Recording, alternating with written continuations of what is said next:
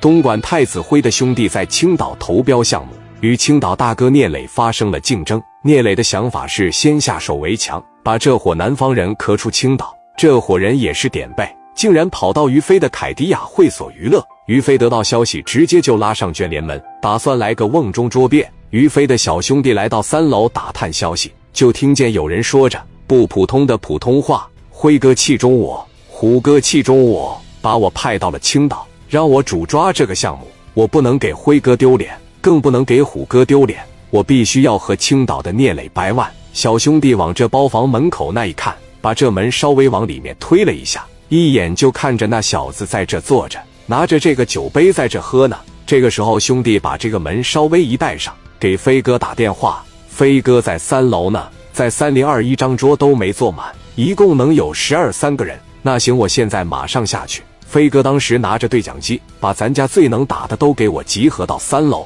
把家伙都给我准备好。收到，收到，收到。从顶层密密麻麻的下来将近三十个打手，来到了三楼。等飞哥从上面下来的时候，那走廊里边密密麻麻站着一片。飞哥说，为了防止他们还手，上我车里边把我那招牌家伙一箱小香瓜给我搬上来，一人给我挑一杆五连子，小香瓜最少给我拿着六个。我领着我这两个兄弟先进去。你们这二三十个在门口外边等着，我只要一摔杯子，你们就杀进去。不一会，飞哥是左边挎个小香瓜，右边挎个小香瓜，当时奔着三零二这个包房里面就去了。飞哥慢慢悠悠来到门口这地方，在门口就听到里面在说：“就这个叫聂磊的，我必须得搞他。实在不行的话，我也要从深山老林里边找点杀手，把他干掉。我看这个聂磊年纪轻轻的，也没有经历过真正的社会。”他知道什么叫真正的杀手吗？真正的杀手站在他面前都能把他吓尿了。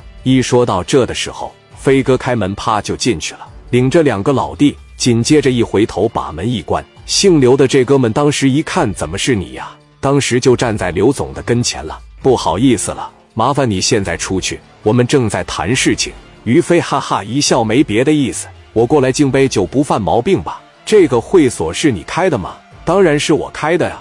我叫于飞，我想说的是，美丽的青岛欢迎你们，是不是沿海城市特别美丽，人好景好？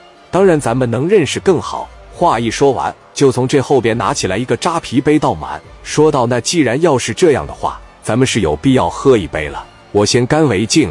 干了以后，姓刘的问了于飞一句话：我问一下，你跟那个聂鼎荣还有那个聂磊这两个姓聂的是什么关系？你今天上午怎么跟着他们去了？”他们想咋的？飞哥说：“我俩是最铁的好哥们，你要收拾他的情况下，你就等于收拾我。咱们先礼后兵，我直接进来打你一顿，你脸上也没面子，对吧？我告诉你呀，在青岛这个地方，你要跟聂磊过不去，你他妈就跟我过不去。今天我指定他妈的跟你没完。”说完就拿着这个扎皮被，朝着脑袋上嘎巴就是一下子。那哥们没反应过来呢，场面基本上这就给控制住了。